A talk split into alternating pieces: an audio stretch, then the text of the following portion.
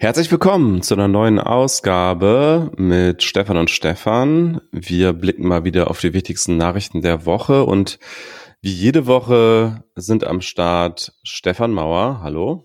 Hallo, grüß dich Stefan. Und ich bin Stefan Dörner.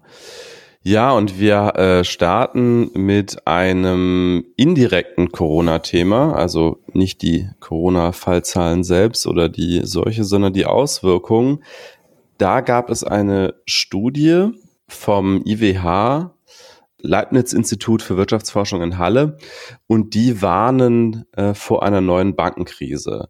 Und du, Stefan, hast auch mit dem Institutsleiter, Professor Reint Grob, gesprochen. Genau, also ich habe nicht direkt mit ihm gesprochen, ich habe Fragen dorthin geschickt und er hat aber netterweise mir die Antworten dann aufgenommen und geschickt. Und was das IWH gemacht hat, ist, die haben sich Daten angeschaut von mehr als einer halben Million Unternehmen in Deutschland und den Krediten, die sie aufgenommen haben bei den Banken in Deutschland und dann auf der anderen Seite von über 1000 Banken, die diese Kredite vergeben haben. Und da haben sie also jetzt die, das Ergebnis rausgehabt, dass sie je nachdem, wie die Corona-Krise jetzt noch weiter verläuft, mit einer mehr oder minder starken zweiten Rezession rechnen, weil die Banken eben Kreditausfälle haben werden, dadurch, dass Unternehmen jetzt nicht zurückzahlen können. Und wie genau oder was, was die Erwartungen des IWH sind, das hat Professor Grob in seiner ersten Antwort so ein bisschen beschrieben. Wir zeigen in unserer Studie, dass die Corona-Krise mittelfristig sehr starke Auswirkungen auf das deutsche Bankensystem haben könnte. Dadurch, dass äh, viele gerade kleinere und mittlere Unternehmen durch die Corona-Krise und durch die Maßnahmen, die vom Staat ergriffen wurden, stark belastet sind, würden wir erwarten, dass es zu doch massiven Kreditausfällen kommt, gerade im, im, im, auf mittlere Sicht dass Unternehmen ihre Kredite nicht mehr bedienen können, dass deswegen äh, die Banken am Ende doch massive Verluste beim Eigenkapital äh, hinnehmen müssten. Das ist natürlich unterschiedlich von Bank zu Bank. Insbesondere kleinere Banken könnten besonders betroffen sein, einfach deshalb, weil sie mehr äh, solche Kredite an kleine Unternehmen in ihren Portfolios haben, die jetzt besonders betroffen sind. Wir rechnen damit, dass zwischen 6 Prozent und einem Drittel der deutschen Banken hier wirklich Probleme bekommen könnten. Diese Schätzungen sind natürlich durchaus mit Unsicherheit behaftet, einfach deswegen, weil wir nicht genau wissen, wie die wirtschaftliche Entwicklung weitergeht, ob wir eine zweite Welle des Virus bekommen, ob wir neue Maß, ob neue Maßnahmen nötig sein werden. Das müssen wir abwarten, aber Grundsätzlich sollten wir in Deutschland und damit wahrscheinlich auch in Europa auf eine äh, zweite äh, Rezession gefasst sein, die aus dem Finanzsektor kommt und am Ende die Corona-Krise sozusagen indirekt dann nochmal eine Rezession auslöst. Um das jetzt nochmal ein bisschen zu erklären, die Idee dahinter ist, also was, was er jetzt schon gesagt hat, ist, äh, dass die Banken Kreditausfälle haben werden. Das ist ja erstmal normal in einer wirtschaftlich schwierigen Zeit. Was aber auch in der Studie steht des Instituts ist, dass das erst später sichtbar wird. Also jetzt im Moment hatten wir oder haben wir ja viele Unternehmen, die unter Druck stehen. Es ist also wohl jetzt schon so, dass die, dass viele Unternehmen Probleme haben, ihre Kredite zu bedienen. Das zeigt sich aber noch nicht sofort. Das ist etwas, was ein Unternehmen extrem unter Druck setzt, wenn es seine Kreditraten nicht bezahlt. Das heißt, man geht davon aus, dass viele Unternehmen versuchen, das möglichst lange hinauszuzögern, dass sie da erklären, dass sie das nicht mehr zahlen können. Und dann gibt es noch einen zweiten Effekt, dass nämlich auch auf Seiten der Banken das nicht opportun ist, in den Bilanzen zu zeigen, dass es Kreditausfälle gibt. Das heißt, was viele Banken machen, ist, dass sie sozusagen an die Firmen, die in Zahlungsnot sind, noch weitere Überbrückungskredite geben, um eben da eine Insolvenz zu verhindern. Das nennt sich Evergreening. Da gibt es also auch schon einen Begriff zu. Auf der anderen Seite werden aber andere Kredite an andere Firmen, die vielleicht gesünder sind, viel restriktiver vergeben.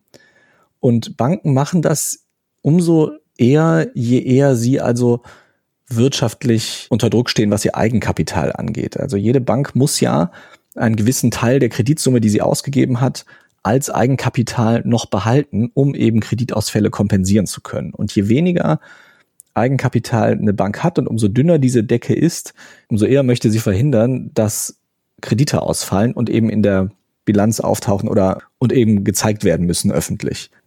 Also ich fasse noch mal ganz kurz zusammen, was ich glaube verstanden zu haben zu deinen Ausführungen zum Thema Evergreening. Das finde ich ganz interessant. Also du sagst, gerade in Krisenzeiten ist es so, dass die Banken sozusagen dem schlechten Geld Gutes hinterherwerfen, tendenziell, weil sie Unternehmen, denen sie bereits Kredite gewährt haben und die dann in Schieflage geraten, eher geneigt sind, weitere Kredite nachzuwerfen, damit diese Unternehmen nicht Insolvenz anmelden und damit sie die dort schon gewährten Kredite nicht abschreiben müssen in der Bilanz, was für weiteren Druck sorgen würde.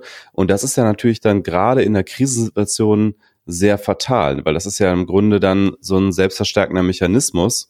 Ich glaube, wir hatten das ja auch ähnlich, in ähnlicher Weise in Japan mit der Bankenkrise in den 90er Jahren. Da hat man auch dann oft von Zombie-Unternehmen gesprochen, die ja noch künstlich am Leben gehalten werden durch solche Kredite. Und das ist ja auch äh, wirklich die Frage, wie man aus so, so einer Spirale dann rauskommt. Ne? Genau, also das ist tatsächlich sehr gefährlich und das führt also nicht nur dazu, dass die gefährdeten Unternehmen länger überleben und dann aber eventuell mit einer noch größeren, einem noch größeren Knall kaputt gehen. Es führt auch dazu, dass wir eben diese Auswirkungen erst später sehen. Das also, das hält so ein bisschen die Decke drauf auf einer Krise, die sich da zusammenbraut, einer zweiten. Und die halt vom Bankensektor mal wieder ausgeht, diesmal aber halt andersrum. Also vorher war es ja so, dass die, oder wenn wir die große Finanzkrise uns angucken, 2008, 2009, die ging ja direkt aus dem Bankensektor aus. Die haben ja Hauskredite vergeben, hauptsächlich in den USA und die halt viel zu riskant waren. Und dann waren also, als das Ganze sich dann manifestiert hat, waren sofort die Banken unter Druck. Und diesmal ist es so, es geht also nicht um Kredite an Privatpersonen und nicht um Hauskredite, sondern um alle möglichen verschiedenen Kredite, die halt an Unternehmen gegangen sind. Und das ist, also das hast du genau richtig beschrieben. Also man wirft sozusagen den Unternehmen noch Geld, gutes Geld hinterher, die gerade auf wackeligen Füßen stehen. Natürlich kein Unternehmen, wo die Kredite schon ausgefallen sind. Also rein technisch ist das noch kein schlechtes Geld, aber das ist halt gefährdetes Geld. Und um das zu retten, geben die Banken halt dann vor allem diesen Unternehmen weitere Kredite, was jetzt erstmal aus egoistischer Sicht der Bank gut sein kann, wenn sie da eine vernünftige Auswahl trifft, weil sie sagt, wir versuchen jetzt halt den Unternehmen über diese schwierige Zeit zu helfen und dann kriegen wir eben das ganze Geld zurück irgendwann. Das kann aber auch schief gehen. Und selbst wenn es nicht schief geht, bedeutet es halt, dass Unternehmen kein Geld kriegen, tendenziell die neue Kredite, also die bisher noch keine Kredite bei der Bank haben, die vielleicht gesünder sind als die Unternehmen, die die jetzt Kredite kriegen und die bekommen aber dann kein Geld. Und das bremst dann wieder auf makroökonomischer Sicht gesehen die ganze Wirtschaft aus. Diesen Effekt sollten wir nicht unterschätzen. Das kann das gesamte Wirtschaftswachstum bremsen und damit dann also auch so einen Dominoeffekt auslösen. Also ist dann volkswirtschaftlich insgesamt schädlich. Also auch selbst wenn man aus äh, sozusagen egoistischer Einzelsicht der Bank das durchaus nachvollziehen kann, warum die das tun, bremst das dann eben das gesamte Wirtschaftswachstum und ist sozusagen für die Volkswirtschaft schädlich. Ganz genau.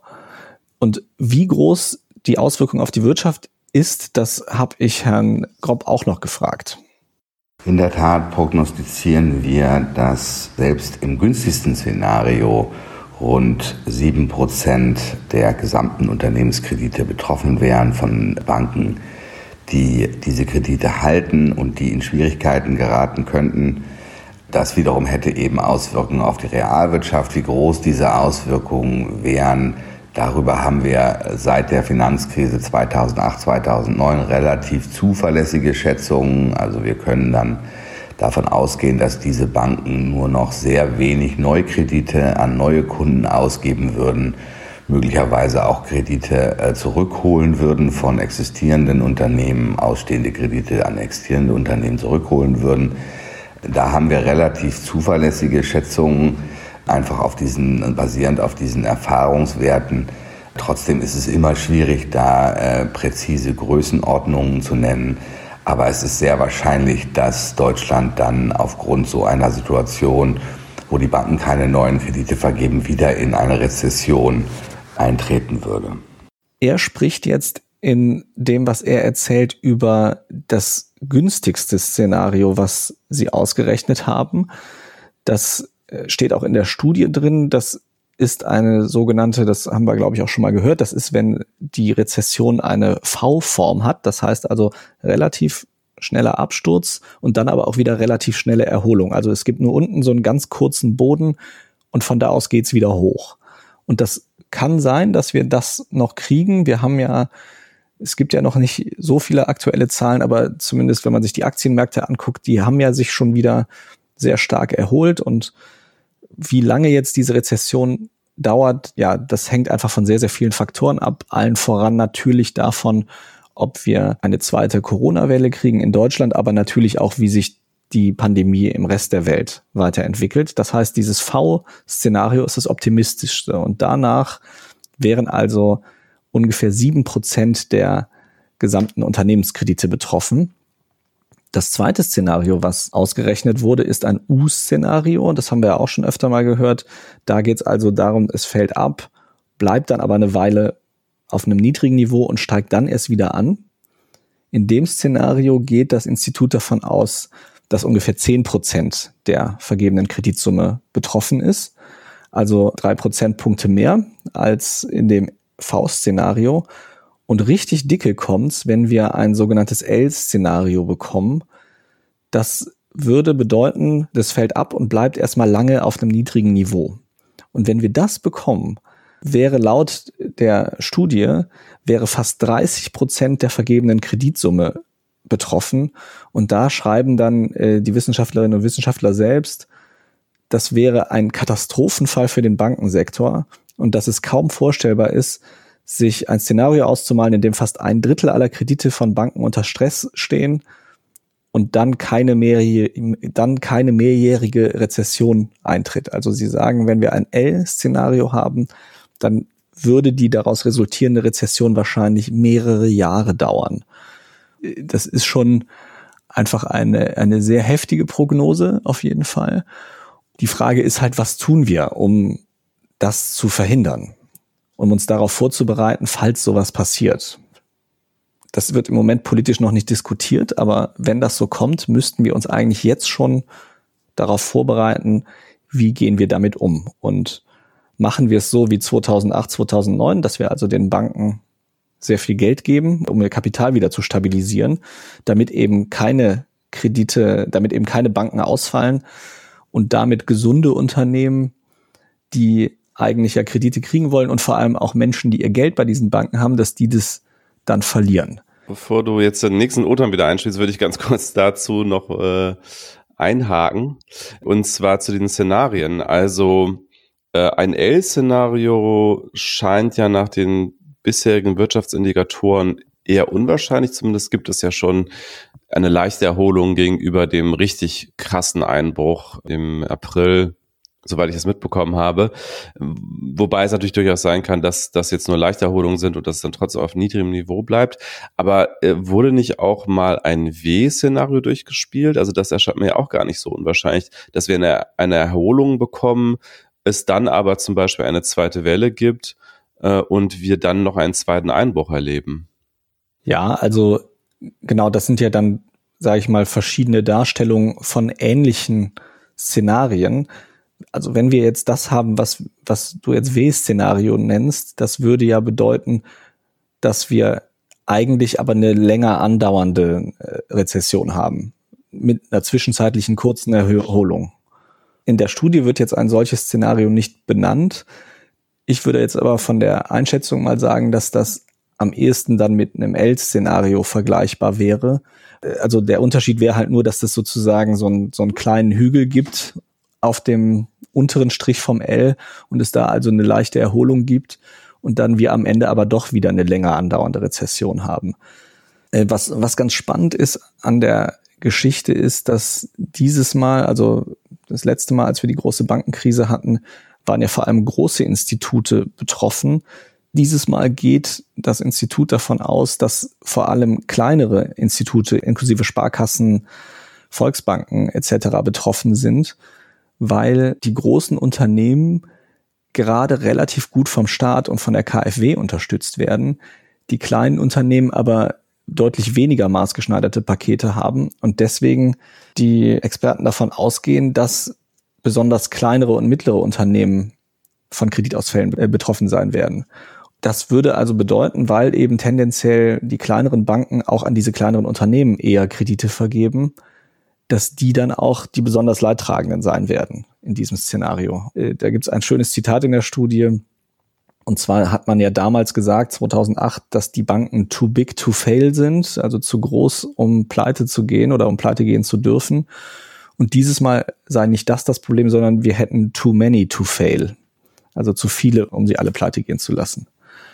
Das ist ja auch ganz interessant, weil bei der Finanzkrise 2008 die Ursache ähm, der Bankenkrise war ja letztlich auch Spekulation und, und es ging ja sehr viel um Derivate und solche äh, Finanzinstrumente. Und in dem Fall geht es ja sozusagen um die direkte Realwirtschaft, um kleine Unternehmenskredite und damit auch so ein bisschen das, das Rückgrat auch des deutschen Mittelstands. Ne? Wenn man die ganzen, wenn jetzt äh, reihenweise Sparkassen und Volks, Volksbanken pleite gingen, das sind ja genau die Banken, die noch in der Fläche dann auch die kleinen und mittleren Unternehmen finanzieren in Deutschland.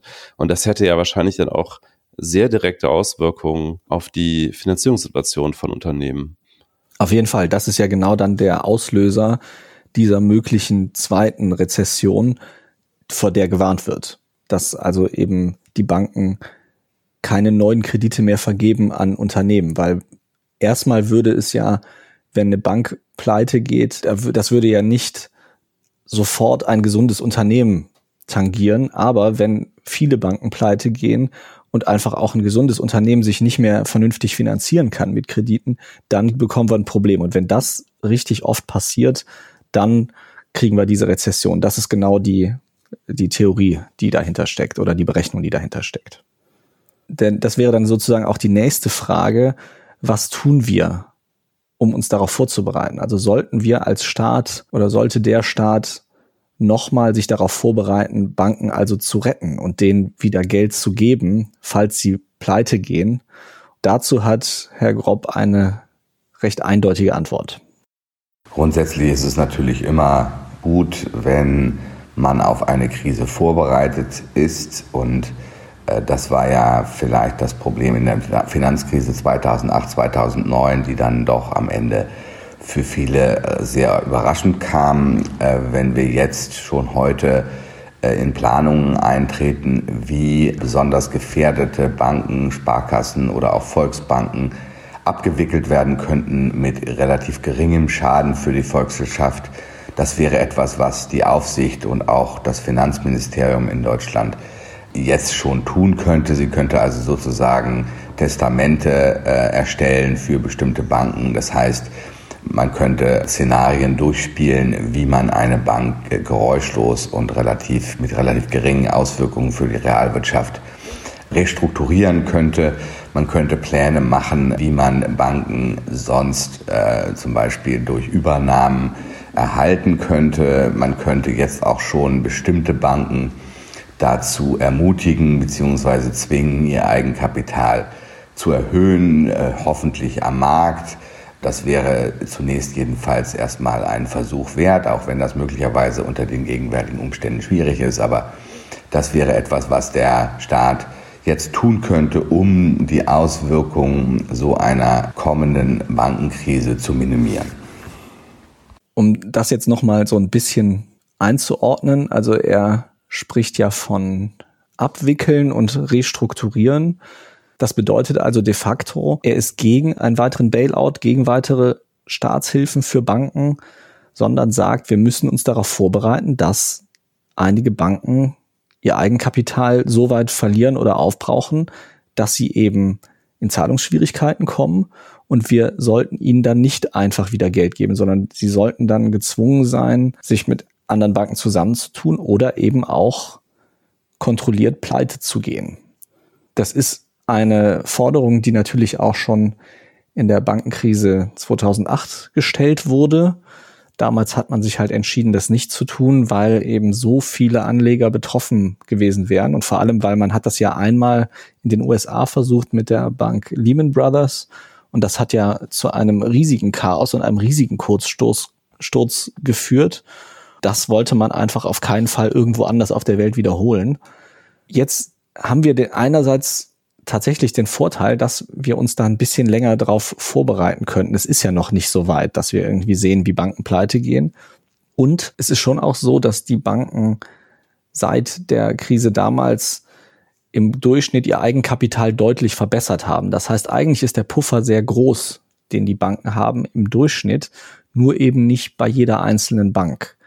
Wir haben aber dadurch jetzt tatsächlich etwas Zeit, uns vorzubereiten. Und man könnte also also das, was er da vorschlägt, er sagt ja, dass jetzt auch die Zeit genutzt werden sollte, dass die Banken ihr Eigenkapital noch weiter erhöhen. Das geht zum Beispiel, indem man irgendwie weitere Aktien ausgibt, also des eigenen Instituts.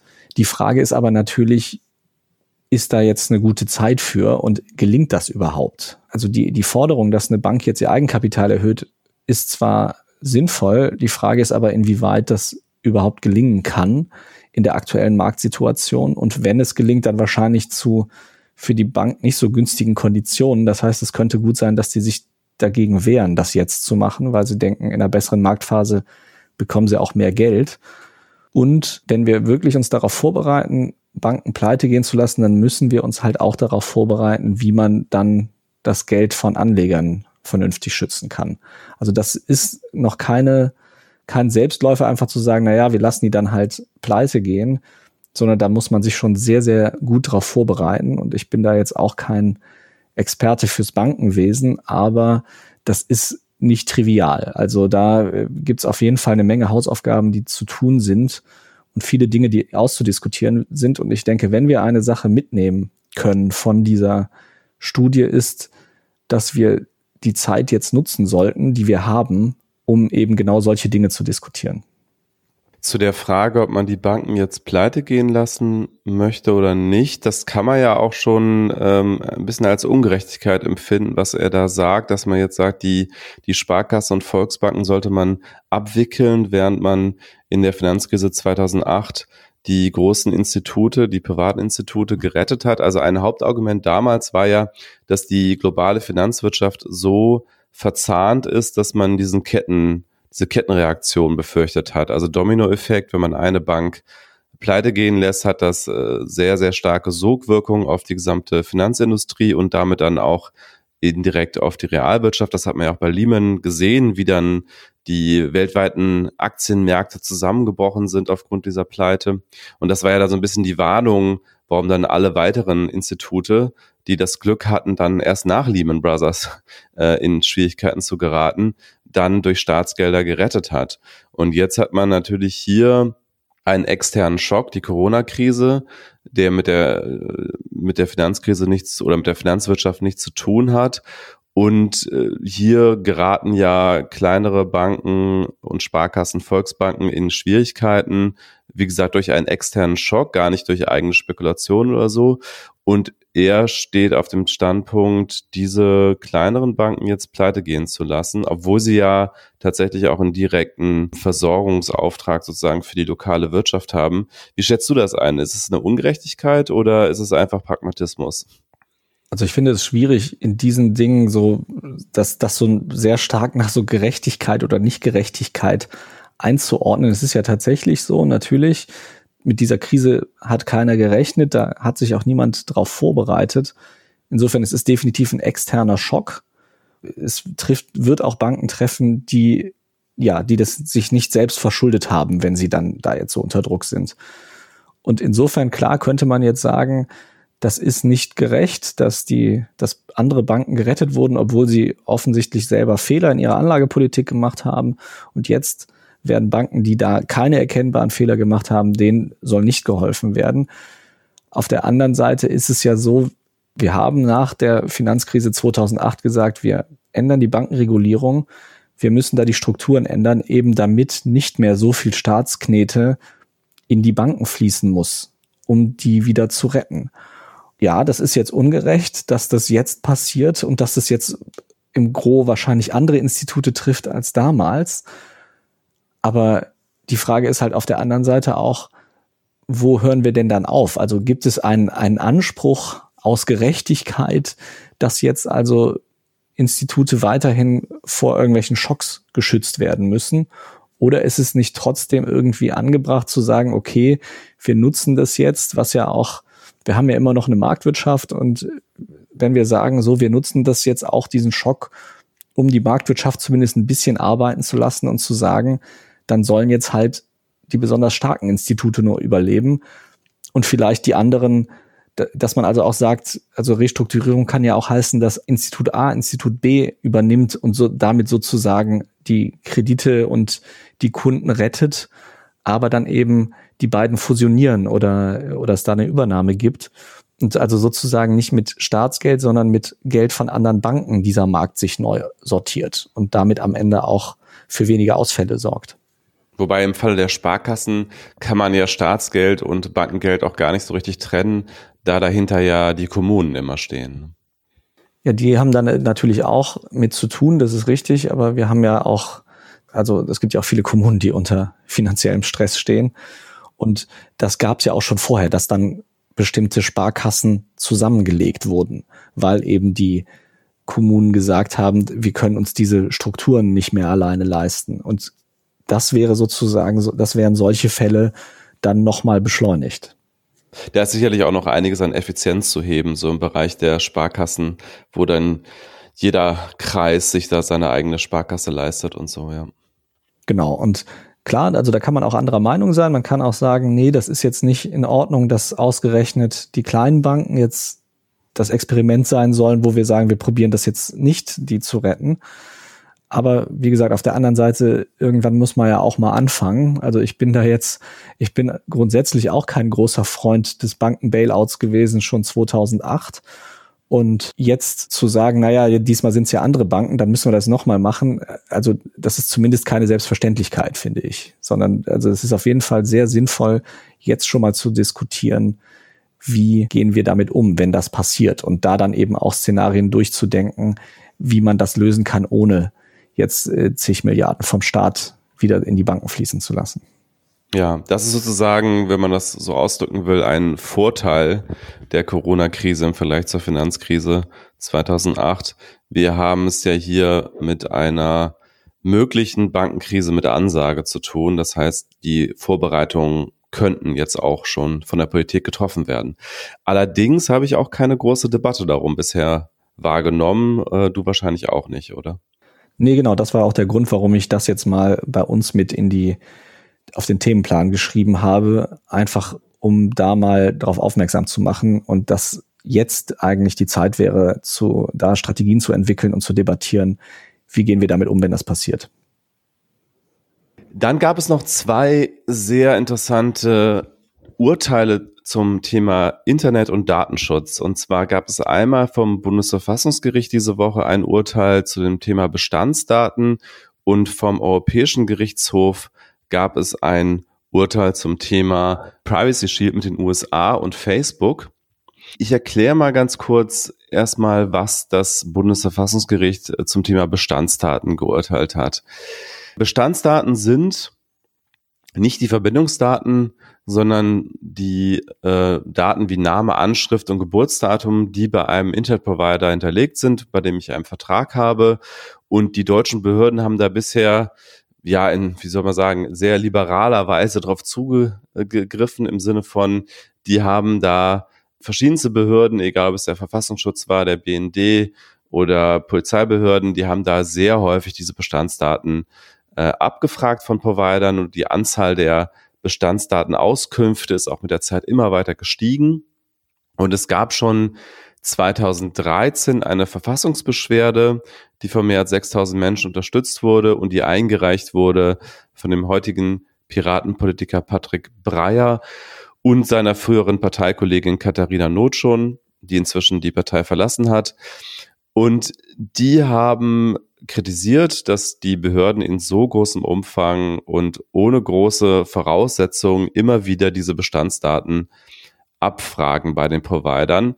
Man muss aber nochmal deutlich machen, es geht hier tatsächlich um diese nicht besonders privaten Daten wie Name, Anschrift, Geburtsdatum, aber es können auch Daten sein wie Kontoverbindungen und in einigen Fällen waren es sogar die Zugangsdaten, falls die unverschlüsselt gespeichert waren bei den Providern. Und diese Zugangsdaten, die können natürlich zum Beispiel auch genutzt werden, um sich in die E-Mail-Postfächer der Provider einzuloggen, äh, sofern zumindest die Kunden äh, ihre E-Mails über den Provider abwickeln. Manche haben ja dann auch eigene äh, Dienste wie Gmail oder Posteo oder so. Ich habe eine kurze Nachfrage zu der, der, Geschichte mit den Passwörtern. Also meines Wissens ist es doch so, also bei den meisten Providern werden die ja gehasht gespeichert, also äh, auf so eine bestimmte Weise verschlüsselt. Aber es ist ja doch eigentlich auch möglich gewesen, dann zumindest die gehashten Passwörter abzufragen von den Behörden. Und man kann sowas ja, wenn man sehr viel Rechenpower hat, auch reverse engineeren. Also dann aus einem gehashten Passwort also man, man müsste halt einfach alle Passwörter, die einem, äh, die es irgendwie, die theoretisch möglich sind, ausprobieren und auch hashen und würde dann, wenn man das richtige Passwort hat, auf den gleichen Hash kommen, äh, oder? Genau, genau. Äh, also man verschleiert sozusagen die Passwörter durchs Hashen. Es gibt aber dadurch einen sehr starken Hinweis darauf, was das Originalpasswort ist. Ähm, diese Angriff, den du gerade beschrieben hast, nennt sich Brute Force Attack. Das heißt, man probiert einfach verschiedene Passwörter aus, die alle passen könnten auf diesen Hash. Also man hat durch diesen Hash schon einen starken Hinweis darauf, wie dieses Passwort strukturiert sein müsste ungefähr. Und dann probiert man einfach äh, Brute Force, also sozusagen äh, mit, mit äh, brutaler Breite alle möglichen Passwörter durch und äh, kommt dann deutlich schneller auf ein mögliches Passwort, als wenn man diesen Hash nicht hat. Dieser Brute Force Angriff funktioniert allerdings nur für relativ kurze und unsichere Passwörter. Also wer jetzt ein sehr langes, kompliziertes Passwort wählt, da bringt der Hash in der Regel auch nichts. Insbesondere wenn man da noch verschiedene Sonderzeichen drin hat und so weiter, äh, dann äh, bringt so eine Brute Force Attacke, äh, Attacke nichts. Allerdings, wenn man ein eher einfaches Passwort wählt, dann, dann kommt man dann auch über den Hash relativ schnell auf das richtige Passwort. Das heißt also, über die Bestandsdaten war es schon möglich, auch wenn der Provider die Passwörter verschlüsselt abgelegt hat, zumindest mit genügend Rechenpower und wenn das Passwort jetzt nicht so kompliziert war, auch da dann in zum Beispiel Postfächer einzubrechen. Genau, sofern zumindest, wie gesagt, dann äh, für die E-Mail, äh, und das ist ja in der Regel der Fall, dasselbe Passwort verwendet wird wie für den Zugang und sofern der Nutzer oder die Nutzerin eben auch das E-Mail-Passwort des Providers genutzt hat. Genau. Und äh, was auch regelmäßig passiert ist, dass die Behörden IP-Adressen abgefragt haben oder beziehungsweise zu IP-Adressen, die sie hatten, den entsprechenden Namen äh, und die Adresse abgefragt haben. Und das ist natürlich dann auch, je nachdem, um was es geht, äh, etwas, ein etwas größerer Eingriff in die Privatsphäre der Nutzer. Jetzt gibt es dieses Urteil vom Bundesverfassungsgericht. Das hält nochmal fest, dass die reine Abfrage von Bestandsdaten kein tiefer Eingriff in die Persönlichkeitsrechte ist, aber durchaus ein Eingriff in die informationelle Selbstbestimmung. Und das ist ja was, was das Bundesverfassungsgericht mal mit dem Volkszählungsurteil in den 80er Jahren als neues Grundrecht sozusagen äh, erschaffen hat. Und deshalb, weil es eben ein Eingriff in die informationelle Selbstbestimmung ist, ist es nicht voraussetzungslos. Bisher war es eben so, dass schon der Verdacht auf eine Ordnungswidrigkeit in vielen Fällen ausgereicht hat, damit Behörden auf diese Bestandsdaten zugegriffen haben. Und da haben die Richter jetzt deutlich höhere Hürden verlangt. Es muss jetzt bei den einfachen Bestandsdaten wie Name und Adresse mal mindestens eine konkrete Gefahr oder ein Anfangsverdacht auf eine Straftat vorliegen. Und äh, für IP-Adressen gibt es noch höhere Hürden.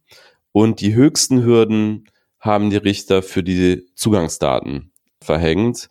Da gibt es jetzt so wie auch beim Zugriff auf E-Mails zum Beispiel einen Richtervorbehalt. Also das ist die höchste Hürde. Da muss ein Richter, muss einem Richter dieser Fall vorgelegt werden äh, oder eine Richterin und er oder sie muss dann eben sagen, in dem Fall ist es legitim, darauf zuzugreifen. Das heißt, die Zugangsdaten sind jetzt äh, per Gesetz oder müssen per Gesetz bald dann genauso gut geschützt sein wie E-Mail-Abfragen beim Provider und das ist ja auch durchaus sinnvoll. Das Urteil wird sicherlich auch Auswirkungen auf andere Gesetze haben, unter anderem das hier ja auch im Podcast schon mal kurz thematisierte Gesetz zur Bekämpfung des Rechts, Rechtsextremismus und der Hasskriminalität. Äh, das ist nämlich ganz ähnlich gestrickt wie bisherige Polizeigesetze. Dieses wird sicherlich auch geändert werden müssen, wenn nicht auch hier die Bundesregierung vor dem Bundesverfassungsgericht eine Niederlage erleben will, weil dagegen wird sicherlich auch dann wieder geklagt werden. Vielleicht noch ganz kurz, weil damit habe ich mich jetzt nicht tiefer beschäftigt, aber auch noch ganz kurz das andere Datenschutzurteil diese Woche angesprochen, äh, das zum Thema Privacy Shield. Der Privacy Shield war sozusagen der Nachfolger des Safe Harbor Abkommens, was auch schon gekippt wurde vom EuGH. Das sind äh, Abkommen zwischen der Europäischen Union und den USA, was passiert oder unter welchen Bedingungen Daten von europäischen Nutzerinnen und Nutzern in den USA verarbeitet werden dürfen. Genau, das ist im Grunde so eine Art Generalvertrag zwischen den beiden äh, Rechtsräumen, USA und Europäischer Union. Und äh, was von beiden Seiten natürlich oft gewünscht wurde für, für die wirtschaftliche Zusammenarbeit, ist so eine Art Generalvollmacht, dass man sagt, naja, wir haben hier in beiden Fällen Rechtsstaaten, äh, in beiden Fällen einen irgendwie verankerten Datenschutz und damit brauchen wir jetzt hier keine ausgestalteten Verträge, wenn Daten übertragen werden von europäischen Bürgern in die USA, sondern wir äh, erlauben das einfach sozusagen ganz generell. Und das erste Abkommen dazu hieß Safe Harbor Abkommen und das zweite hieß Privacy Shield und auch dieses zweite Abkommen Privacy Shield wurde jetzt vom EuGH gekippt, weil der EuGH festgestellt hat, dass in den USA private Daten nicht in derselben äh, Art und Weise geschützt sind wie in der Europäischen Union. Und deswegen braucht es eben doch in diesen Fällen Standardvertragsklauseln, sogenannte Standard Contractual Clauses, SCC. Man muss dazu sagen, auch Facebook und viele andere, Google und so weiter, setzen, haben gar nicht mehr auf dieses Privacy Shield gesetzt, sondern haben solche Vertragsklauseln aufgesetzt. Allerdings sind auch diese Klauseln oder diese, diese Standardverträge nur dann gültig, wenn im Zielland die Grundsätze des europäischen Datenschutzrechts eingehalten werden. Und das ist auch nach diesem Urteil, weil hier ging es ja auch um Facebook, in vielen Fällen höchstwahrscheinlich nicht der Fall. Das müsste allerdings dann auch nochmal Gerichte klären. Das ist noch nicht so ganz klar nach diesem Urteil. Aber wir wissen ja, in den USA gibt es unter anderem den Patriot, Patriot Act, äh, der eben vorsieht, dass Geheimdienste in den USA ohne große rechtsstaatliche Verfahren auf Daten äh, zugreifen können, sowohl von eigenen Bürgern als auch von Ausländern. Und danach ist es nach Einschätzung von vielen Rechtsexperten eben nicht der Fall, dass man sagen kann, dass im Zielland, äh, also in dem Fall die USA, ähnliche Vorschriften zum Datenschutzrecht gelten wie in Europa. Genau, und es gibt jetzt Menschen oder Beobachterinnen und Beobachter, die sagen, dass das dazu führen könnte, dass die USA entweder gezwungen sind, ihre Gesetze anzupassen, was den Datenschutz angeht, oder eben die US-Unternehmen ihre Stellung in, den, in der Europäischen Union verlieren könnten. Das ist allerdings ja dann wirklich, das wären ja extrem weitreichende Konsequenzen zumindest aktuell kann man sich das ja kaum vorstellen, dass also tatsächlich, also beides ja eigentlich nicht, dass die USA sich auf Druck des Europäischen Gerichtshofs dazu zwingen lassen, ihren Datenschutz auszuweitern. Und ebenso wenig ist es vorstellbar eigentlich, dass Google und Facebook und Co. plötzlich nicht mehr ihre Dienste in Europa erbringen dürfen. Ja, halte ich beides auch für sehr schwer vorstellbar und bin sehr gespannt, wie das weitergeht. Also man muss ja auch dazu sagen, auch das Kippen des Safe Harbor Abkommens hatte jetzt keine tatsächlich spürbaren Auswirkungen ähm, auf die einzelnen Nutzerinnen oder den einzelnen Nutzer. Wir nutzen weiterhin alle Facebook, WhatsApp und Google. Ja, bin sehr gespannt, wie das weitergeht auf jeden Fall. An dieser Stelle wollten wir dann noch einen kleinen Service-Teil einbauen, mal was Neues in diesem Podcast. Und zwar würde ich gerne einmal einführen in das Thema äh, digitale Selbstverteidigung, also was ihr jeweils als einzelner Nutzer oder Nutzerin tun könnt, um eure Daten zu schützen. Das ist ja sozusagen im Zuge des Urteils zur Bestandsdatenauskunft. Wir haben ja gerade schon erklärt, dass äh, unter bestimmten Umständen die Behörden also auch sogar Passwörter abgreifen dürfen. Und im Zuge dieser ganzen Geschichte sind wir also auf die Idee gekommen zu sagen, da, es gibt ja nun, nun mal Dinge, die man auch tun kann, um sich auch vor solchen Behördenzugriffen zu schützen. Genau. Und äh, ganz grundsätzlich muss man unterscheiden, wenn es um Datenschutz geht im Internet, zwischen Metadaten und Inhalten. Äh, Metadaten sind zum Beispiel solche Daten wie wer kommuniziert mit wem und wann. Und solche Daten sind, muss man so ganz nüchtern feststellen, relativ schwer zu schützen. Also ein Beispiel, wenn ich jetzt per WhatsApp kommuniziere, dann ähm, ist es tatsächlich aktuell so, dass die Inhalte verschlüsselt sind. Darauf komme ich gleich noch, wie genau und so weiter. Aber wann ich mit wem kommuniziert habe, das ist relativ leicht feststellbar von Facebook selber als Betreiber, aber über entsprechende Behördenanfragen dann eben auch für staatliche Stellen. Äh, die Inhalte sind äh, dagegen oft heute schon geschützt und das heißt verschlüsselt. Wenn es um die Metadaten geht, ist oft die Frage, welchen Anbietern vertraut man da? Und da kann ich an der Stelle auch mal ganz kurz für das Thema Instant Messaging und E-Mail-Anbieter Dienste nennen, äh, denen da relativ viel Vertrauen entgegengebracht wird von zum Beispiel Leuten aus der Kryptoszene. Also im Bereich der Messenger ist ja sicherlich äh, Signal zu nennen, das ist eine Open Source Messenger, die eine sehr gute Verschlüsselung hat und eben ganz allgemein äh, auch zum Beispiel sehr datensparsam ist bei den Metadaten und da nach eigenen Angaben eben auch sehr sorgsam mit umgeht. Und äh, wie gesagt, da gibt es ein großes Vertrauen auch aus der Datenschutzszene diesem Anbieter gegenüber. Im Bereich der E-Mails würde ich hier nennen Posteo, äh, Proton Mail und Mailbox.org. Posteo ist ein Dienst aus Berlin, Proton Mail aus der Schweiz und Mailbox.org sitzt ebenfalls in Berlin. Wenn es um die Verschlüsselung von Inhalten geht, äh, muss man auch nochmal unterscheiden. Da gibt es die sogenannte Transportverschlüsselung und es gibt die Ende-zu-Ende-Verschlüsselung. Die Transportverschlüsselung kennt jeder zum Beispiel vom Online-Banking. Wenn man sich auf den Online-Banking-Seiten einloggt, dann steht da in der Adresse oben im Browser normalerweise am Anfang HTTPS. Zumindest war das früher der Fall. Inzwischen ist da zum Beispiel bei Chrome steht das da gar nicht mehr ausgeschrieben, aber man sieht ein kleines Schloss.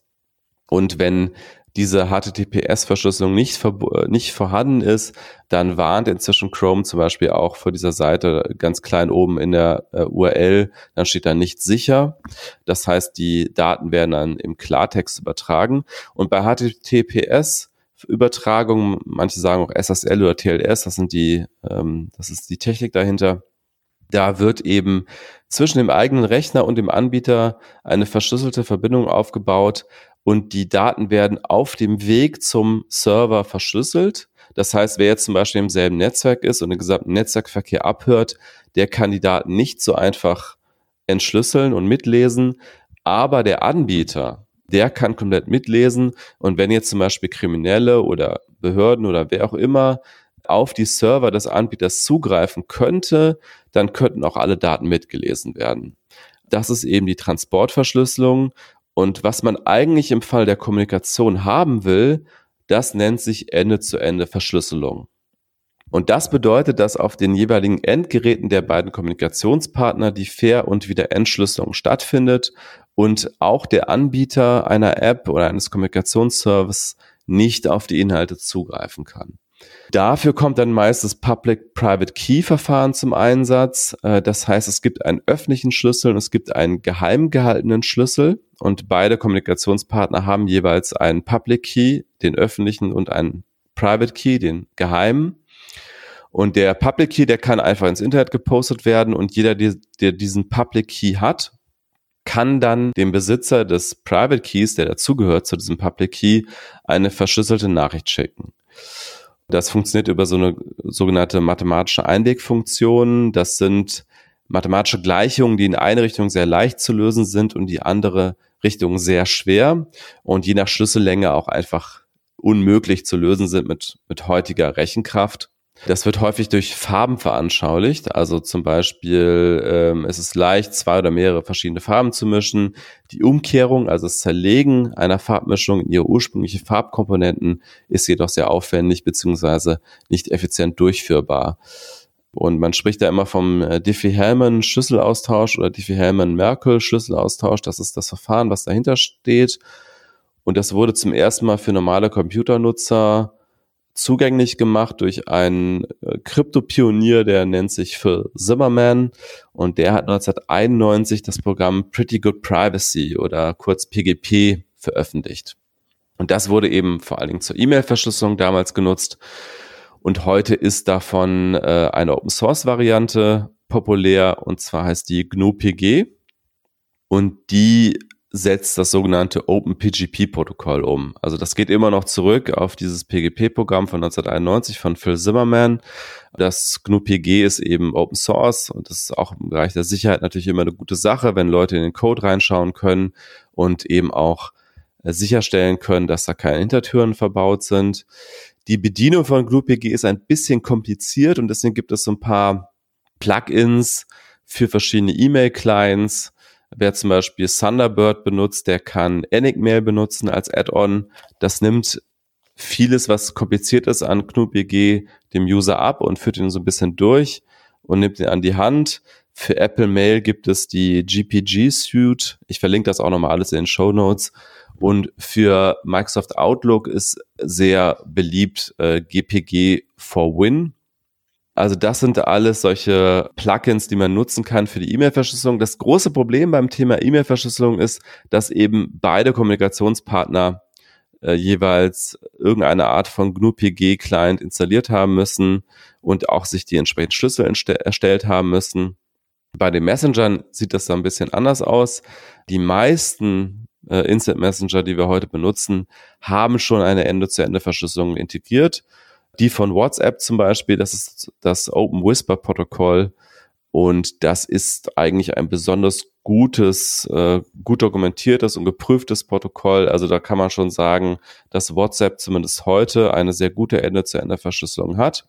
Das ist übrigens dieselbe, die auch äh, Signal einsetzt, das ich eben schon mal erwähnt hatte, das Open Source Programm. Ebenfalls eine gute Verschlüsselung, die auch schon extern geprüft wurde, hat der Instant Messenger Streamer aus der Schweiz. Allerdings ist Streamer nicht Open Source, anders als Signal. Vor Telegram äh, würde ich eher warnen, was ja auch recht beliebt ist. Da ist es nämlich so, dass nur die sogenannten Geheimchats Ende zu Ende verschlüsselt sind. Und die meisten Gruppenchats und auch Einzelchats, wenn man nicht Geheimchat auswählt, sind nur transportverschlüsselt. Das heißt, der Anbieter kann da komplett einsehen, Außerdem gibt es bei Telegram eine recht undurchsichtige Firmenstruktur und die Verschlüsselung ist außerdem noch selbst gebaut und geheim gehalten. Äh, und das ist eigentlich ein Anfängerfehler im Bereich der Kryptologie. Also äh, man vertraut in der Kryptoszene in der Regel nur solchen Verfahren, die öffentlich dokumentiert sind und schon lange genutzt werden. Und äh, bei Telegram haben sie eine eigene Verschlüsselung gebaut. Ich weiß nicht genau warum. Es ist auf jeden Fall aber keine in der Szene für gut gehaltene Methode. Und man spricht in solchen Fällen, wenn jemand seine eigene Verschlüsselung baut und die dann geheim hält, auch von Security by Obscurity. Und das ist ähm, ja etwas, was in der Daten- und Sicherheitsszene eher kritisiert wird. Eigentlich ja dann nochmal ja drei Dinge, die du gesagt hast. Einmal das mit den Metadaten, was man ja auch nicht unterschätzen sollte. Also wenn jemand weiß, wann ich wie lange und wie oft mit wem kommuniziere, kann er da ja durchaus sehr viel daraus ableiten. Das heißt, das ist jetzt gar nicht so trivial, dass wenn diese Metadaten wirklich offen liegen und das hast du ja schon gesagt, lässt sich einfach viel viel schwieriger verhindern. Und dann haben wir halt die beiden Verschlüsselungswege für die Inhalte. Vielleicht noch mal äh, als kleine Ergänzung zu dem Public und Private Key. Das ist halt tatsächlich so, weil das ja asymmetrisch sozusagen ist, äh, weil man braucht nur den Public Key, um zu verschlüsseln, aber dann wieder den Private Key, um zu entschlüsseln. Und so kann das ja nur funktionieren. Also wenn ich dir was schicke und du einen Public Key hast, dann verschlüssele ich die Dinge mit deinem Public Key und dann kannst nur noch du wie die wieder öffnen. Selbst ich kann die dann also ich kann natürlich meine Originalnachricht öffnen, aber das, was an dich verschickt wurde, wenn ich das irgendwo abfangen würde, könnte selbst ich dann nicht mehr entschlüsseln. So funktioniert das dann und so äh, entsteht diese Sicherheit. Genau, du hast jetzt die Programme beschrieben und die Wege, auf denen das geht. Gibt es denn auch noch irgendwas, was ich tun kann? Wir haben ja jetzt, das Urteil ging ja auch darum, dass bestimmte Passwörter abgegriffen werden dürfen von Behörden. Wenn ich jetzt weiß, ich habe einen Anbieter, wo das zum Beispiel gehasht gespeichert wird, gibt es denn was, so eine, so eine Daumenregel, ab welcher Komplexität mein Passwort dann da sicher ist, selbst wenn jemand das gehashte Passwort auslesen kann? Ja, also die Passwortmanager, zu der Nutzung ich auf jeden Fall auch raten würde, denn keiner kann ein gutes Passwortmanagement heute irgendwie aus dem Kopf machen oder irgendwelche Online-Dokumente oder auch irgendwie äh, per Handzettel aufgeschriebene äh, Passwörter, das funktioniert alles nicht so richtig in der Praxis. Also ich würde auf jeden Fall zu einem Passwortmanager raten, äh, zum Beispiel OnePassword äh, nutze ich auf dem Mac und auf dem iPhone. Äh, für, für Windows gibt es halt auch andere Lösungen. Einfach mal googeln, aber die sagen einem auch immer, welcher Länge solche Passwörter als sicher gelten. Da gibt es natürlich Abstufungen. Ganz allgemein gilt, die Komplexität, ein Passwort herauszufinden, steigt exponentiell mit der Länge. Das heißt also, ein äh, zehn Zeichen langes Passwort ist nicht einfach linear sicherer als ein neun Zeichen Passwort, sondern deutlich, deutlich sicherer. Äh, und ich würde sagen, je nachdem, welche Paranoia-Level man so hat, sollte man äh, Passwörter ungefähr ab 10 Zeichen verwenden. Man kann aber auch hochgehen auf 12 oder sogar 13 Zeichen. So dann ist man in einem extrem sicheren Bereich. Wichtig, das Allerwichtigste ist beim Thema Passwörter, kein einziges Passwort jemals zweimal verwenden. Und deswegen eben auch genau diese Passwortmanager, denn es gibt ja viele Fälle, wo eben auch Kriminelle, insbesondere Kriminelle, immer wieder an, an gehashte Passwortlisten kommen, teilweise sogar an Klartext-Passwortlisten. Also manche Anbieter haben auch in den 2000ern und 2010ern immer noch Passwörter im Klartext gespeichert, unter anderem Sony zum Beispiel in einem sehr großen Hack. Aber ähm, auch im Fall der gehashten Passwörter ist das eben immer eine Gefahr, dass äh, Kriminelle an diese Passwörter rankommen, mit einer Brute Force Attacke dann eben diese Passwörter in Klartext übersetzen und dann eben diese E-Mail-Adresse, die sie da bekommen haben und das Passwort einfach bei allen möglichen Diensten ausprobieren. Und insbesondere, wenn man diese Passwort-E-Mail-Kombination dann eben auch beim E-Mail-Anbieter direkt nutzt, hat man natürlich ein ganz großes Problem. Ich selbst bin mal auf eine Passwortliste gestoßen, von dem Verlag Dumont, der seine Server falsch konfiguriert hatte, wo man einfach per FTP auf, ein, auf eine Passwortliste in einer Excel-Tabelle zugreifen konnte. Und dann stand da die E-Mail-Adresse und das Passwort in dem Fall tatsächlich im Klartext. Das ist gar nicht so lange her, zwei, drei Jahre. Da stand das Passwort im Klartext. Und dann habe ich natürlich auch einfach mal so stichproblematisch zwei, drei dieser E-Mail-Adressen ausprobiert und das Klartext-Passwort und direkt die ersten zwei E-Mail-Adressen waren Bingo, ich war im E-Mail-Passwort drin, ich habe natürlich nichts gelesen, ich habe mich direkt wieder ausgeloggt, das war nur sozusagen Proof of Concept, aber es ist, es war sehr leicht, mit diesen Zugangsdaten an höchst private Informationen zu kommen. Und deswegen einfach nochmal der ganz große Appell, wirklich bitte kein Passwort zweimal verwenden, sondern einen Passwortmanager nutzen und dann eben sich von dem Passwortmanager auch die, die Passwörter erstellen lassen. Passwortmanager haben da halt eine Formel drin, dass die Passwörter auch sicher sind und es bringt nichts mehr im Jahr 2020, sich irgendwelche Passwörter zu merken, sondern nutze einfach einen Passwortmanager, merkt euch ein Passwort, ein langes, kompliziertes Passwort für den Passwortmanager selber. Da hilft es halt, sich einen Satz zu überlegen und die Anfangsbuchstaben dieses Satzes einzutippen und daraus eben ein Passwort zu generieren, am besten noch mit einer Zahl hinten dran oder vielleicht einem Sonderzeichen. Und das sollte dann eben das eine Passwort sein, was man sich merkt für den Passwortmanager. Und dann sollte man darin alle Passwörter verwalten und wie gesagt, kein Passwort zweimal verwenden. Also dann haben wir ja da verschiedene Bereiche, in denen wahrscheinlich ja jeder von uns irgendwo welche Defizite hat. Also einmal sichere Messenger benutzen. Du hast ja jetzt Signal vorgeschlagen. Verschlüsselung für die E-Mail und vor allem dann auch ein Passwortmanager, um eben solche Unsicherheiten zu vermeiden. Und gleichzeitig äh, schützt man sich also nicht nur vor Kriminellen, sondern auch wirklich vor ich sag mal, einer voreiligen, einem voreiligen Zugriff des Staates auf Daten, wo wir ja eigentlich auch gleich schon beim nächsten Thema wären. Oder hast du noch was hinzuzufügen zu deinem Serviceteil? Nee, ich glaube, das ist, äh, kannst du mal ganz kurz zusammenfassen. Also wenn ihr sichere E-Mails schreiben wollt, dann müsst ihr eure Kommunikationspartner davon überzeugen, dass sie GNU-PG einsetzen und das ist am einfachsten über so ein Plugin. Äh, wenn ihr zum Beispiel Thunderbird nutzt, dann ist es Enigmail. Ähm, das verlinke ich alles nochmal in, in den Show Notes. Bei den Messengern ist es einfacher. Da müsst ihr den Kommunikationspartner eigentlich nur davon zu überzeugen, einen Messenger einzusetzen, der Ende-zu-Ende-Verschlüsselung hat. Das hat zum Beispiel WhatsApp. Also von daher, wenn es um Inhalte geht, da ist man mit WhatsApp relativ sicher unterwegs. Wenn es um die Metadaten geht, dann sollte man vielleicht den Kommunikationspartner dazu überreden, Signal zu benutzen. Das ist dann insgesamt auch eine datenschutzfreundlichere Lösung. Und ansonsten sollte man eben einen Passwortmanager verwenden, um seine Passwörter zu schützen. Damit können wir dann auch auf das nächste Thema äh, überleiten und zwar das Thema NSU 2.0 und die hessische Polizei.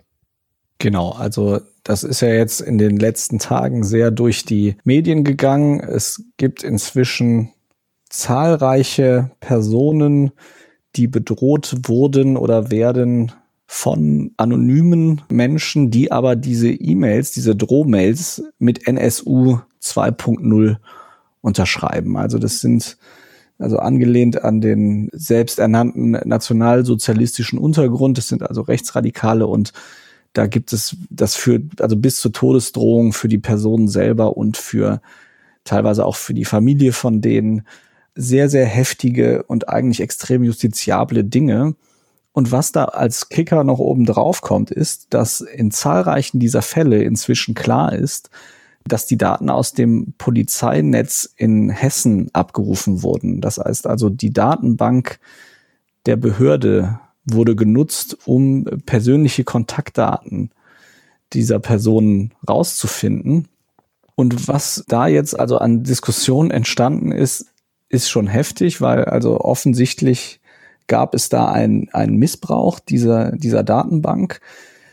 Es wurde auch teilweise festgestellt, von welchen Computern. Dann hieß es aber, nein, äh, ich habe den Computer einfach offen stehen lassen, den muss jemand anders benutzt haben. Was ja eigentlich äh, selbst in, in einer nicht so datensensiblen Firma eigentlich nicht passieren darf, weil also jeder, der irgendwo in einem Büro arbeitet, kennt ja die Vorgabe, dass er, wenn er vom Platz weggeht, bitte den Rechner zumachen soll, also dass man nur noch mit Passwort ihn wieder, wieder darauf zugreifen kann. Ja, und das ist auch nebenbei bemerkt äh, eine Ausrede, mit der kein Fallscherer vor Gericht zum Beispiel durchkommt, wenn er sagt, ah, ich habe meinen Rechner ja einfach offen gelassen und das war jemand anders. Genau, wenn ich gegen Urheberrechte verstoße und also äh, Dateien hochlade ins Internet, die ich nicht hochladen darf und sage, das war ich nicht, selbst wenn jemand meine meinen Internetzugang benutzt dafür, dann muss ich nachweisen, dass der gehackt wurde, dass ich den also verschlüsselt hatte. Wenn ich den einfach offen habe, dann kann ich trotzdem belangt werden über diese sogenannte Störerhaftung. Und da ist es dann, gilt es dann plötzlich als Ausrede. Und was noch oben drauf kommt jetzt, die Reaktion aus einigen Politikbereichen. Annegret Kramp-Karrenbauer, die CDU-Chefin, hat jetzt also als Konsequenz darauf gefordert, dass die Polizei leichter Telefongespräche und Chatverläufe überwachen können soll, um solchen Fällen zu begegnen, was ja an Absurdität eigentlich nicht mehr zu übertreffen ist, dass man sagt, die Polizei hat Daten missbraucht oder Menschen bei der Polizei haben Daten missbraucht. Unsere Reaktion sollte sein, dass die also jetzt noch mehr Daten erheben dürfen. Äh, also ich verstehe nicht, wie man auf, auf so eine auf so eine Schlussfolgerung kommen kann. Ja, das zeigt einfach, wie reflexhaft äh, und undurchdacht diese ständige Forderung, insbesondere der CDU, CSU, teilweise aber auch der SPD, ist, bei allen möglichen Dingen, die passieren, immer mehr Rechte für die Polizei zu fordern und immer mehr Überwachung zu fordern. Also wir haben es ja mit deinem Fall des Datenmissbrauchs durch die Polizei zu tun und die Reaktion äh, einer CDU-Politikerin ist, mehr Rechte für die Polizei. Also an, wie du sagst, an Absurdität nicht zu übertreffen und zeigt einfach nur, wie reflexhaft diese Forderung immer ist. Ja, vielmehr wollten wir zu dem Punkt auch gar nicht sagen. Das war einfach nur, also dieser, dieser Zusammenhang war einfach so, so wirr, dass wir das einfach nochmal thematisieren wollten. Wir haben noch ein letztes kurzes Thema, was auch jetzt letzte Woche in der, in den Medien war. Und zwar hat das Deutsche Institut für Wirtschaftsforschung eine neue Studie erstellt, wo es um besonders reiche Menschen in Deutschland geht. Und sie haben gesagt, dass die Datenbasis, auf denen bisher sogenannte Reichenstudien gemacht wurden, dass diese Datenbasis also unvollständig war und dass sie jetzt eine bessere hätten, indem sie also neu, eine neue Stichprobe oder die Stichprobe, die man sonst macht, wenn man äh, Vermögensumfragen macht, ähm, die, die haben sie jetzt nach eigenen Angaben verbessert und haben gesagt, jetzt können wir wirklich richtig feststellen, wie viele Menschen wie die Vermögenskonzentration in Deutschland ist. Das Ergebnis war schon recht umwerfend. Und zwar, ähm, vorher war die Annahme, dass etwas mehr als 20 Prozent des Vermögens in Deutschland beim, beim obersten Prozent der reichen Bevölkerung liegt. Nach der neuen Methodik kommen sie darauf, dass es mehr als ein Drittel, 35,3 Prozent, dem obersten Prozent gehören. Also dass die Vermögensverteilung in Deutschland sehr viel ungleicher ist als vorher. Dazu muss man allerdings sagen, das hast du ja auch im Vorgespräch gesagt, dass das DIW durchaus auch manchmal ein bisschen politisch eingefärbt ist, wenn es solche Dinge verkündet. Ja, im Grunde sind ja alle Wirtschaftsinstitute jeweils politisch eingefärbt und die allermeisten, also das IW zum Beispiel äh, oder das IFO-Institut, die sind äh, ganz klar wirtschafts- und arbeitgebernah und das DIW in Berlin hat sich so in den letzten Jahren als ein Institut herauskristallisiert, was dann eher so gewerkschaftsnahe Positionen vertritt. Auch wenn das jetzt gar nicht äh, ursprünglich aus der Gewerkschaftsecke kommt, aber die haben, glaube ich, einfach gesehen, es gibt sehr, sehr viele äh, arbeitgebernahe Institute und dann haben sie sich da so ein bisschen als, ich sag mal, wirtschaftspolitisch eher links positioniert. Von daher vielleicht auch gar nicht so überraschend, dass sie jetzt in dieser Studie zum Schluss kommen, dass die Vermögenskonzentration größer ist als bisher gedacht. Wobei das ja auch nicht unbedingt bedeutet, dass das jetzt äh, falsch ist. Genau, das heißt nicht, dass das falsch ist, nur so ein bisschen zur Einordnung. Wir, wir wollen auch gar nicht so sehr über das Ergebnis sprechen, dass also das reichste Prozent deutlich mehr besitzt als bisher gedacht, sondern über einen Teilaspekt in dieser Auswertung, über den nicht so viel gesprochen wurde. Und zwar wurde nämlich auch gefragt in diesem Panel, wie zufrieden sind sie mit ihrem Leben? Also die Menschen, die dort befragt wurden, sollten diese Frage beantworten und auf einer Skala von 0 bis 10 das einordnen. Und sie wurden noch weiterhin gefragt zu verschiedenen Unteraspekten der Zufriedenheit, also Gesundheit, Familie, Wohnung, Arbeit, Einkommen und Freizeit und Haushaltseinkommen. Also nochmal als extra Ding sehe ich hier gerade. So, und da ist dann schon was Spannendes rausgekommen, weil äh, bisher hat sich so im Kopf, dass es also einen bestimmten Betrag gibt, tatsächlich an Jahreseinkommen, bis zu dem die Zufriedenheit mit dem Leben steigt oder die, ja, das, das Glück, dass also schon eine Korrelation gibt zwischen Einkommen und äh, Wohlbefinden sozusagen. Also diese Aussage, Geld macht nicht glücklich, ist ja eigentlich schon was länger widerlegt, aber es war eigentlich immer die Annahme, dass ab einem gewissen Einkommen der, der Nutzen jedes weiteren Euros äh, sehr stark abnimmt. Man spricht auch vom Abnehmen Grenznutzen. Genau, das ist also in der Wirtschaftswissenschaft sagt man Grenznutzen, genau. Jetzt ist aber in der Studie so, dass das halt auch gefragt wurde und es nochmal einen deutlichen Sprung gibt, was die Lebenszufriedenheit gibt von wohlhabenden Menschen zu Millionären und Millionärinnen.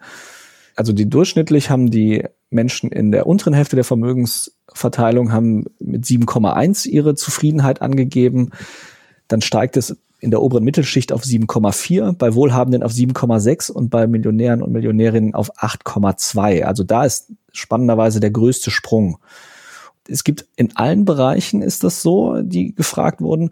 Spannenderweise gibt's die meiste, sind die Gruppen am nächsten zusammen im Bereich Freizeit. Da gibt's kaum Unterschiede zwischen den Vermögensgruppen. Und da äh, haben sogar die Wohlhabenden sich ein kleines bisschen zufriedener eingeordnet als die MillionärInnen. Bei allen anderen Bereichen gibt es eine klare, äh, gibt's eine klare Steigerung von ärmer zu reicher. sowohl in den Bereichen Familie als auch in den Bereichen Gesundheit und dann natürlich auch in den erwartbaren Bereichen, also beim Einkommen natürlich. Da sind dann die, äh, sind sie vor allem ist der, der Unterschied besonders groß. Das war einfach so der, der spannende Befund, den wir da drin gefunden haben, dass also eine klare Korrelation gibt zwischen Zufriedenheit mit dem Leben und äh, dem Besitz. Also es lohnt sich eventuell doch anzustreben, Multimillionär zu werden. Mit dieser Erkenntnis. Ja, gut, also, das ist jetzt eine Erkenntnis. Ja, wahrscheinlich. Hätte ich jetzt wahrscheinlich auch ohne diese Studie gesagt. Naja, ich meine, es gibt ja, also dieses Geld macht nicht glücklich, ist ja schon so eine, so eine Volksweisheit. Oder wie hat's Andi Costolani mal gesagt, also Geld macht nicht glücklich, aber ich weine lieber in einem Taxi oder in einem äh, Limousine als in der Straßenbahn oder so, ne? Ja, das äh, stimmt. Schönes Zitat, ja. Genau, damit würden wir euch diese Woche entlassen. Es war ja auch eine relativ lange Sendung und bedanken uns fürs Zuhören und hören uns dann hoffentlich auch wieder nächste Woche. Ja, vielen Dank auch von mir und bis zur nächsten Woche.